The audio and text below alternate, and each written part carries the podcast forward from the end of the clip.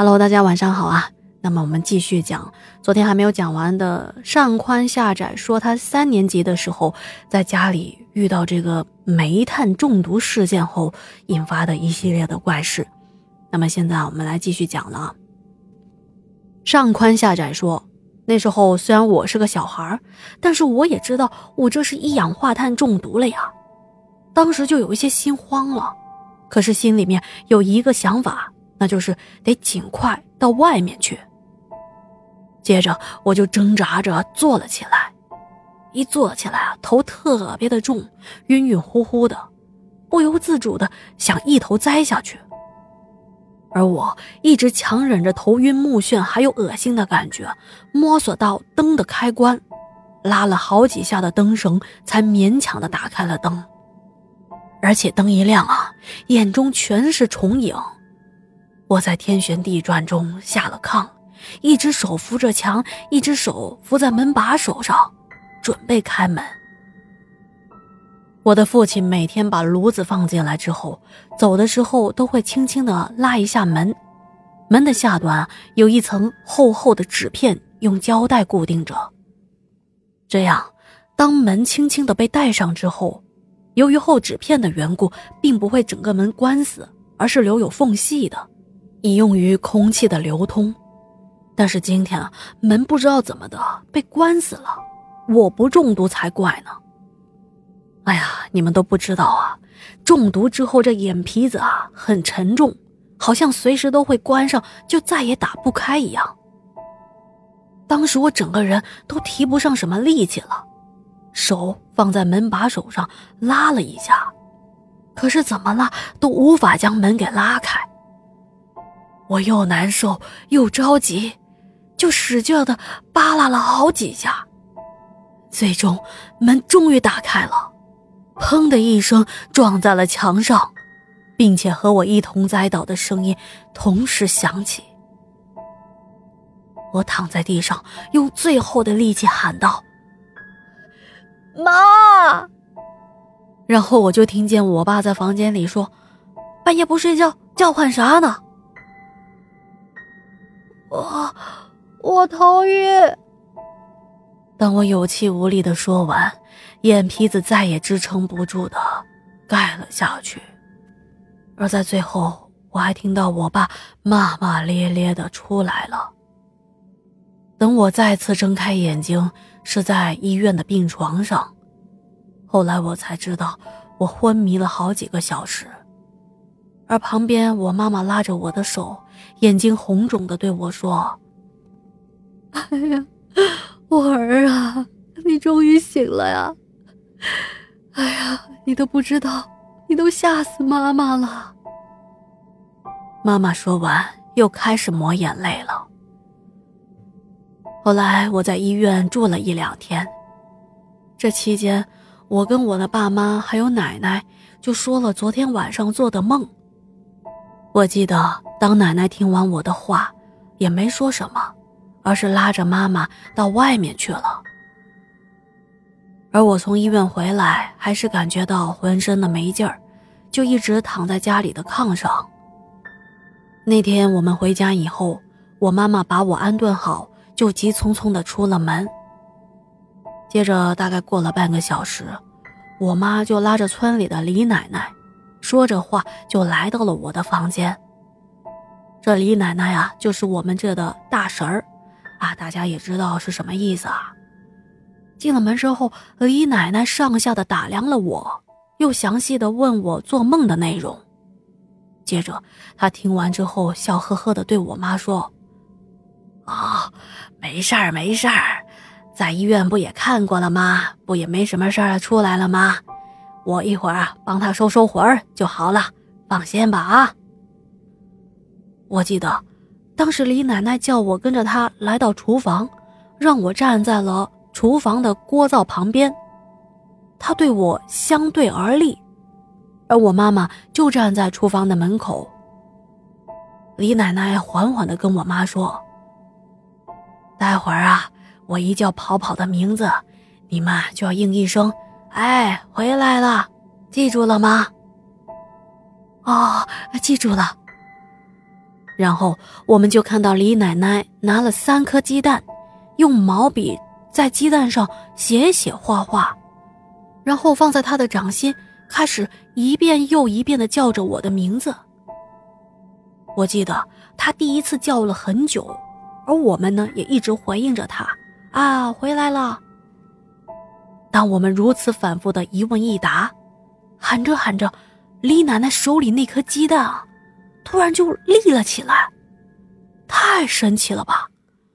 然后李奶奶擦了擦额头上的汗，说：“啊，这第一个魂儿啊叫回来了，那后面的两个魂儿就好叫了呀。”然后他就换了第二个鸡蛋，这一次没叫几声呢，那鸡蛋也立了起来。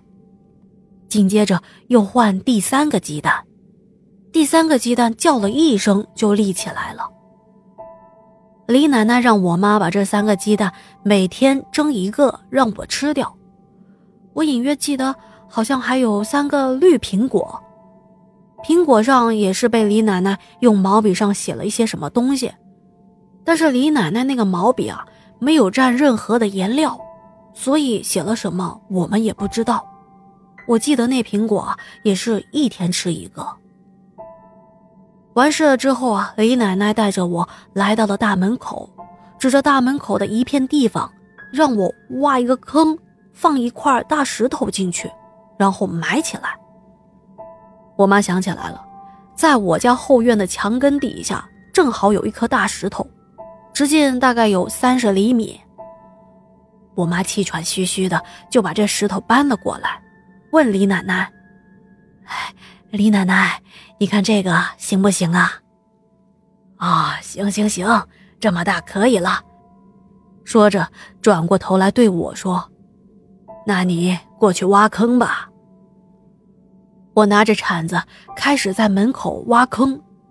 我妈看我挖的太吃力了，就想帮我挖，而李奶奶抬手拉住了她，对我妈说：“你呀，不用帮忙，这个坑。”必须他自己挖才行。当时我太虚弱了，挖了好半天才终于挖好。于是我用尽了全身的力气，搬起了那块大石头，缓缓悠悠地朝大坑走去。这中途啊，还差点掉下来砸到自己的脚呢。最终把石头放进了坑里，但是那个坑啊，挖的并不算太深。那石头放进去之后，还有一部分露在外面。李奶奶说：“啊，行了行了，就这样吧啊，多用点土埋上就行。”所以直到现在啊，那个地方看过去还有一个包鼓了出来。做完这一切，我就回到屋里躺炕上休息了。而李奶奶和妈妈在后面的房间聊了很久，李奶奶才回家的。说实话，我也不知道为什么要埋这一块石头。之后过了十天半个月吧，我这身体啊逐渐的恢复了过来，这件事情就这样结束了。哦，对了，这里要补充说明一下，那天在医院，我跟我爸说了这个梦的内容之后，我爸当时特别的惊讶，因为那天晚上他的确是出来上厕所的，也就是说。我梦里的事情是真实发生的。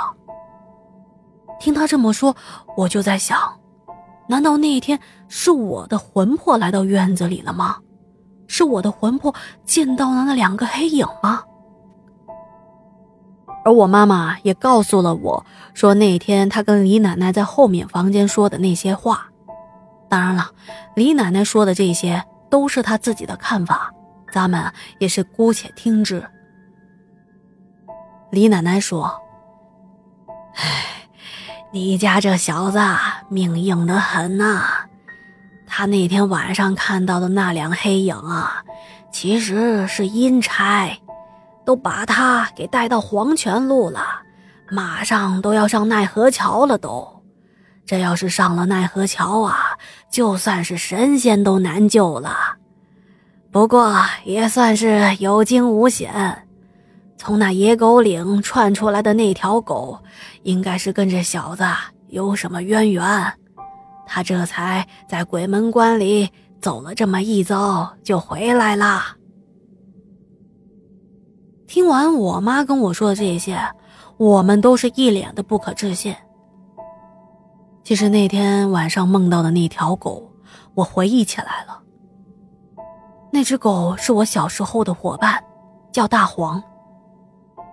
在我七八岁的时候，邻居家的大母狗生了一窝的小崽子，是那时候我爸跟邻居家要过来的。而这大黄啊，一直陪伴着我长大。直到去年，我们在田地里干活，他自己跑去抓野兔了吧，然后就失踪了。而我每天放学都在找他，可是一直没有找到。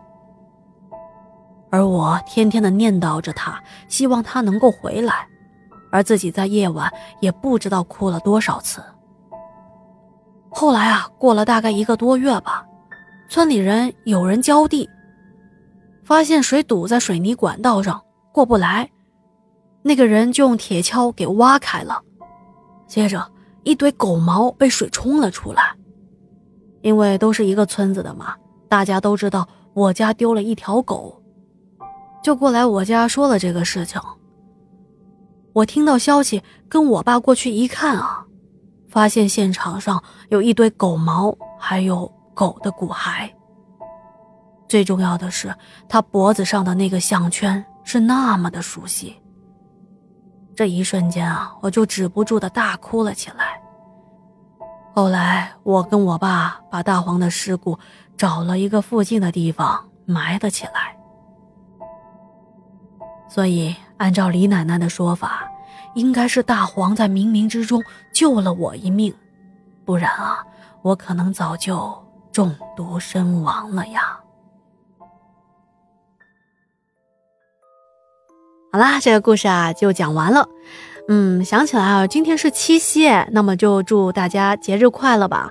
不管是有没有对象的，只要是节，咱们就过，好不好？喜欢什么呢，就吃点什么；喜欢买什么，咱们就买。主要是自己开心，不管有没有对象，这都不是重点。好的，那今天的节目啊就说到这里了，感谢您的收听和陪伴。要是觉得故事讲的还不错，记得帮天下点赞、打 call、留言、转发。那我们明晚再见啦。